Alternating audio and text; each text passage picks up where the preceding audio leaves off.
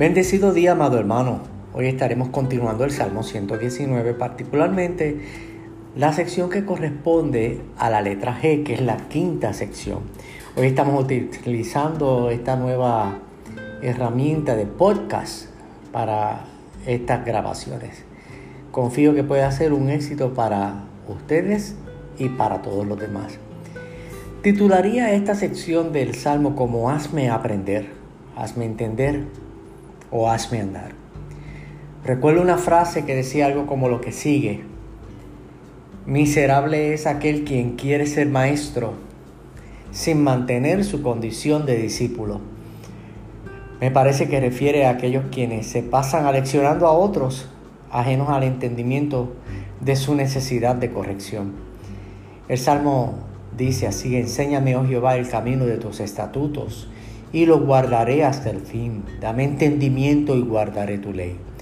Y la cumpliré de todo corazón. Guíame por la senda de tus mandamientos, porque en ella tengo mi voluntad. Note el inicio, enséñame. Deseo aportar un dato acerca de la disposición a ser enseñado. Este dato bien puede servir de estadística para todos, Lucas capítulo 11 versículo 1 dice, aconteció que estaba Jesús orando en un lugar y cuando terminó, uno de sus discípulos le dijo, Señor, enséñanos a orar. Note, Señor, enséñanos. Esta vez le decía a orar, como también Juan enseñó a sus discípulos.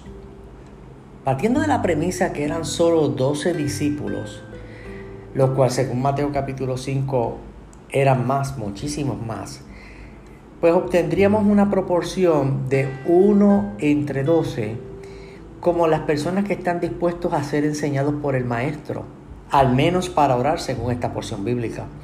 ¿Qué cree usted de esto? Una proporción muy baja.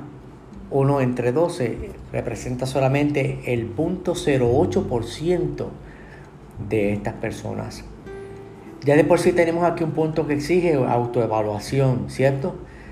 Pero el salmista, más allá de expresar su deseo y necesidad de ser enseñado, comunica y no la, la, intención, sino el compromiso de guardar y cumplir todo el mandamiento de Dios y cumplirlo de todo corazón, porque dice, porque en ella tengo mi voluntad.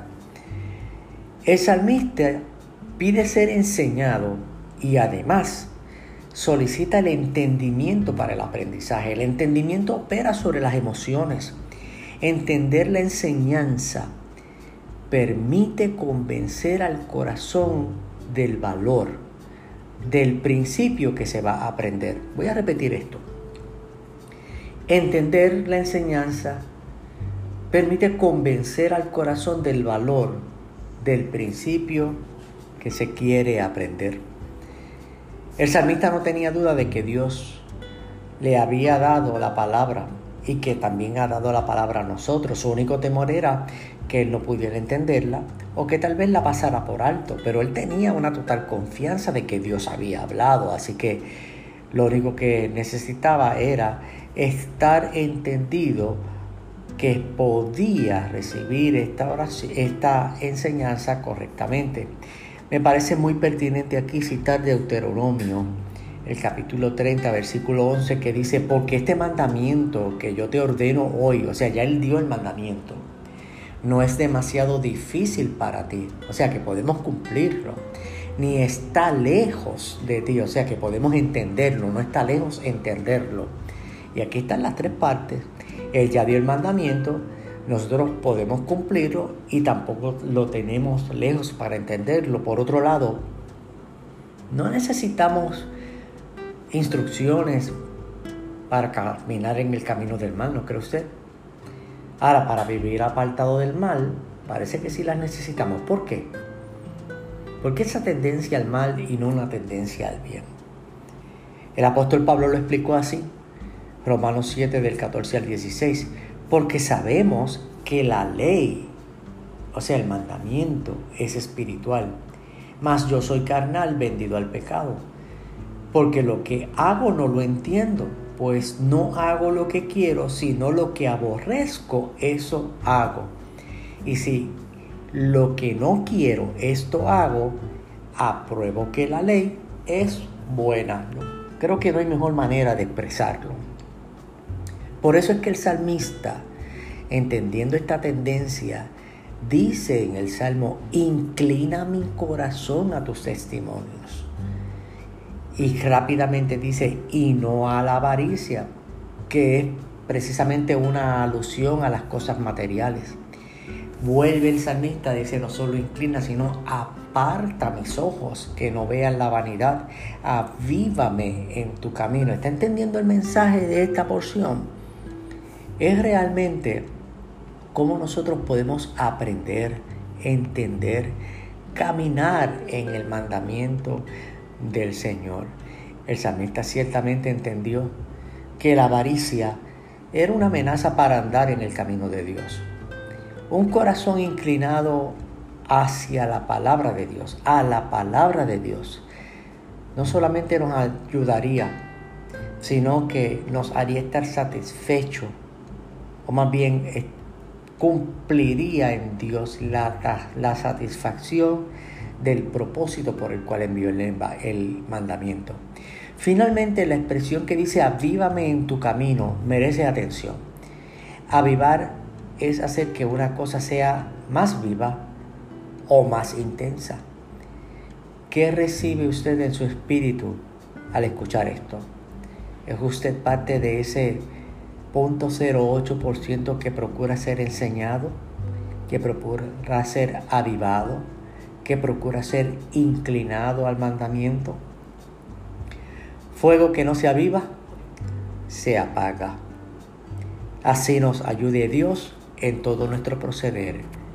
La paz de Dios. Shalom.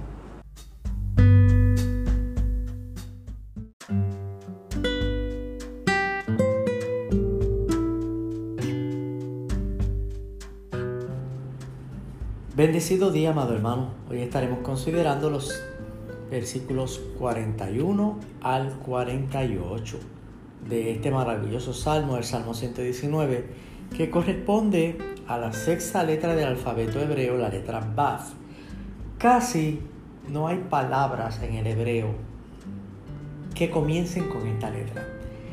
Así que cada uno de estos versículos y de estos versos inician con conjugaciones de palabras que comienzan con la letra Paf y la primera conjugación la se traduce como venga a mí tu misericordia.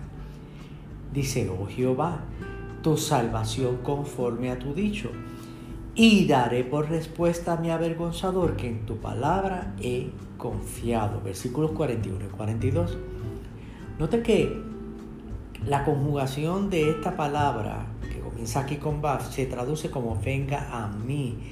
Y ya aquí estamos recibiendo un tremendo mensaje porque la misericordia llega, viene a mí, dando por entendido que no es algo que yo pueda alcanzar o algo que yo pueda obtener, por más que haga para llegar a ella. De hecho, el salmista va conduciéndonos con esta introducción para llegar al versículo que realmente captura mi atención de esta porción. Cuando dice, daré por respuesta a mi avergonzador que en tu palabra he confiado. Esto no es un argumento, esto es una respuesta. Es una respuesta a la acusación del enemigo. Satanás, nuestro enemigo, nos acusa de pecadores, para hacernos desesperar ante Dios. Note que la respuesta del salmista contiene dos componentes. La misericordia que viene de Dios por su dicho y la confianza en el dicho de Dios. Por eso dice, en tu palabra he confiado, en el dicho de Dios. Y bien como lo expresó el apóstol Pablo, en Romanos 8, 31 y 33. ¿Qué pues diremos a esto? Si Dios es por nosotros, ¿quién contra nosotros? ¿Quién acusará a los escogidos de Dios? Maravilloso es estar confiado en su misericordia. El mismo salmista lo anticipó en el Salmo 4 cuando dijo, sabed pues que Jehová ha escogido al piadoso para sí. Jehová oirá cuando yo a él clamare. Hasta aquí La respuesta a la acusación del enemigo es lo que se describe. Sin embargo, sé que está de acuerdo conmigo en lo siguiente. Hay dos tipos de acusadores. Están aquellos que dicen la verdad cuando acusan a alguien. Y están los que mienten cuando acusan a alguien. El enemigo, obviamente Satanás, es tipo de aquel que miente porque Juan 8:44 dice que él es padre de mentira. Por otro lado, entonces consideremos aquellas acusaciones que vienen por verdad. Esta acusación nos llega a nosotros a través de la ley. Somos acusados por la ley. Note lo que Juan capítulo 5, 45 dice está hablando Jesús. No penséis que yo voy a acusaros delante del Padre. Hay quien os acusa. Moisés, en quien tenéis vuestra esperanza. Está presentando a Moisés como un acusador. Sin embargo, no es una acusación que proviene de la mentira, es una acusación que proviene del señalamiento de la verdad. Y esa verdad en nosotros es pecado. La acusación es para señalar el pecado, tal que el pecador proceda al arrepentimiento. No sé si puede ver la línea. O sea, así llega la misericordia de Dios a nosotros, tal como inicia esta porción. ¿Cómo? Pues a través del arrepentimiento. Arrepentirse no es hacer algo para recibir la misericordia y el perdón de Dios es decidir ser alguien según Dios.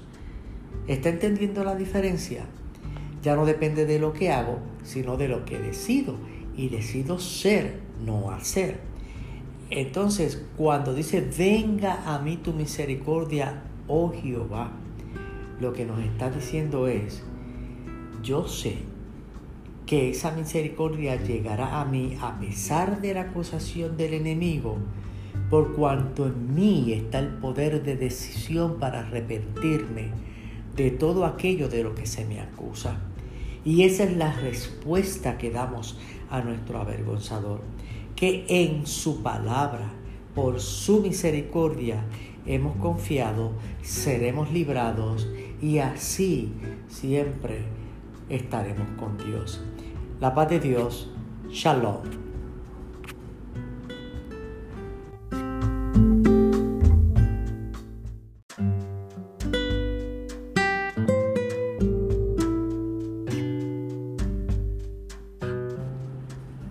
Bendecido día, amado hermano. Hoy estaremos considerando los versículos 41 al 48 de este maravilloso salmo, el Salmo 119, que corresponde a la sexta letra del alfabeto hebreo, la letra Baf.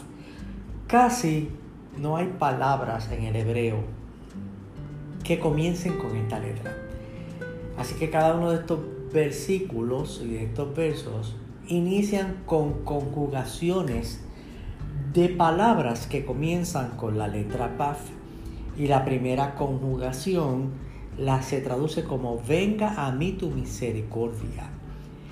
Dice, oh Jehová, tu salvación conforme a tu dicho. Y daré por respuesta a mi avergonzador que en tu palabra he confiado. Versículos 41 y 42. Note que la conjugación de esta palabra, que comienza aquí con Baf, se traduce como venga a mí. Y ya aquí estamos recibiendo un tremendo mensaje porque la misericordia llega, viene a mí, dando por entendido que no es algo que yo pueda alcanzar o algo que ella pueda obtener, por más que haga para llegar a ella. De hecho, el salmista va conduciéndonos con esta introducción para llegar al versículo que realmente captura mi atención de esta porción. Cuando dice, daré por respuesta a mi avergonzador que en tu palabra he confiado. Esto no es un argumento, esto es una respuesta. Es una respuesta a la acusación del enemigo. Satanás, nuestro enemigo, nos acusa de pecadores, para hacernos desesperar ante Dios. Note que la respuesta del salmista contiene dos componentes. la misericordia que viene de Dios por su dicho y la confianza en el dicho de Dios. Por eso dice, en tu palabra he confiado, en el dicho de Dios. Y bien como lo expresó el apóstol Pablo en Romanos 8, 31 y 33, ¿qué pues diremos a esto? Si Dios es por nosotros, ¿quién contra nosotros? ¿Quién acusará a los escogidos de Dios? Cuán maravilloso es estar confiado en su misericordia. El mismo salmista lo anticipó en el Salmo 4 cuando dijo, sabed pues que Jehová ha escogido al piadoso para sí. Jehová oirá cuando yo a él clamare. Hasta aquí, la respuesta a la acusación del enemigo es lo que se describe. Sin embargo, sé que estás de acuerdo conmigo en lo siguiente. Hay dos tipos de acusadores. Están aquellos que dicen la verdad cuando acusan a alguien. Y están los que mienten cuando acusan a alguien. El enemigo, obviamente Satanás, es tipo de aquel que miente porque Juan 8:44 dice que él es padre de mentira. Por otro lado, entonces consideremos aquellas acusaciones que vienen por verdad. Esta acusación nos llega a nosotros a través de la ley. Somos acusados por la ley. Note lo que Juan capítulo 5, 45 dice. Está hablando Jesús. No penséis que yo voy a acusaros delante del Padre. Hay quien os acusa. Moisés, en quien tenéis vuestra esperanza está presentando a Moisés como un acusador. Sin embargo, no es una acusación que proviene de la mentira, es una acusación que proviene del señalamiento de la verdad. Y esa verdad en nosotros es pecado. La acusación es para señalar el pecado, tal que el pecador proceda al arrepentimiento. No sé si puede ver la línea, o sea, Así llega la misericordia de Dios a nosotros, tal como inicia esta porción. ¿Cómo? Pues a través del arrepentimiento. Arrepentirse no es hacer algo para recibir la misericordia y el perdón de Dios. Es decidir ser alguien según Dios. ¿Está entendiendo la diferencia? Ya no depende de lo que hago, sino de lo que decido. Y decido ser, no hacer. Entonces, cuando dice, venga a mí tu misericordia, oh Jehová, lo que nos está diciendo es, yo sé que esa misericordia llegará a mí a pesar de la acusación del enemigo, por cuanto en mí está el poder de decisión para arrepentirme de todo aquello de lo que se me acusa. Y esa es la respuesta que damos a nuestro avergonzador que en su palabra, por su misericordia, hemos confiado, seremos librados y así siempre estaremos con Dios. La paz de Dios, shalom.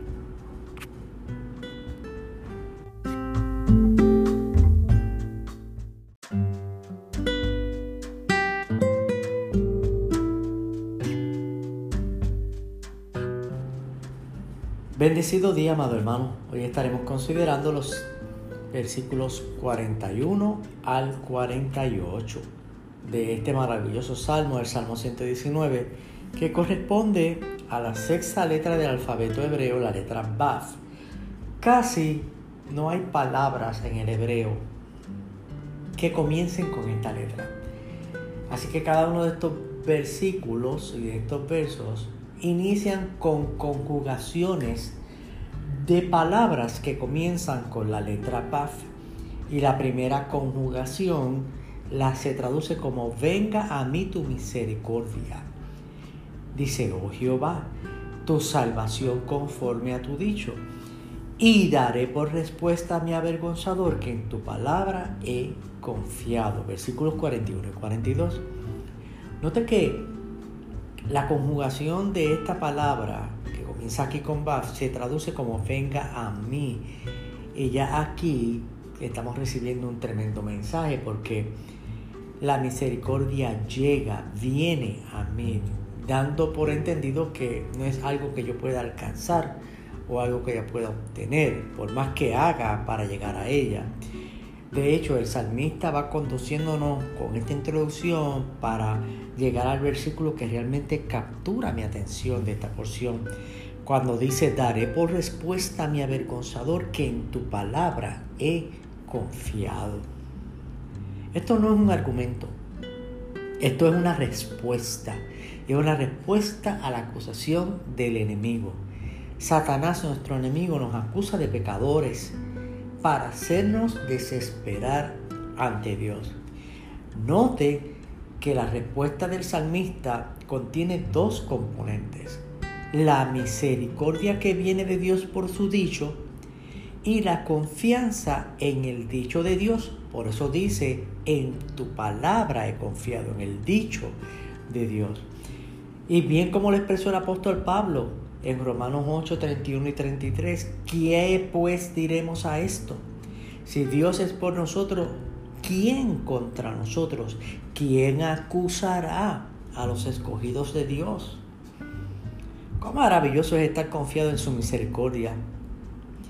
El mismo salmista lo anticipó en el Salmo 4 cuando dijo, sabed pues que Jehová ha escogido al piadoso para sí.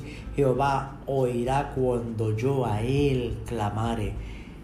Hasta aquí, la respuesta a la acusación del enemigo es lo que se describe. Sin embargo, sé que está de acuerdo conmigo en lo siguiente. Hay dos tipos de acusadores. Están aquellos que dicen la verdad cuando acusan a alguien. Y están los que mienten cuando acusan a alguien. El enemigo, obviamente Satanás, es tipo de aquel que miente porque Juan 8:44 dice que él es padre de mentira. Por otro lado, entonces consideremos aquellas acusaciones que vienen por verdad. Esta acusación nos llega a nosotros a través de la ley. Somos acusados por la ley. Note lo que Juan capítulo 5, 45 dice está hablando Jesús. No penséis que yo voy a acusaros delante del Padre. Hay quien os acusa. Moisés, en quien tenéis vuestra esperanza. Está presentando a Moisés como un acusador. Sin embargo, no es una acusación que proviene de la mentira, es una acusación que proviene del señalamiento de la verdad. Y esa verdad en nosotros es pecado. La acusación es para señalar el pecado, tal que el pecador proceda al arrepentimiento. No sé si puede ver la línea. O sea, así llega la misericordia de Dios a nosotros, tal como inicia esta porción. ¿Cómo? Pues a través del arrepentimiento. Arrepentirse no es hacer algo para recibir la misericordia y el perdón de Dios es decidir ser alguien según Dios. ¿Está entendiendo la diferencia? Ya no depende de lo que hago, sino de lo que decido. Y decido ser, no hacer. Entonces, cuando dice, venga a mí tu misericordia, oh Jehová, lo que nos está diciendo es, yo sé que esa misericordia llegará a mí a pesar de la acusación del enemigo, por cuanto en mí está el poder de decisión para arrepentirme de todo aquello de lo que se me acusa. Y esa es la respuesta que damos a nuestro avergonzador, que en su palabra, por su misericordia, hemos confiado, seremos librados y así siempre estaremos con Dios. La paz de Dios, shalom.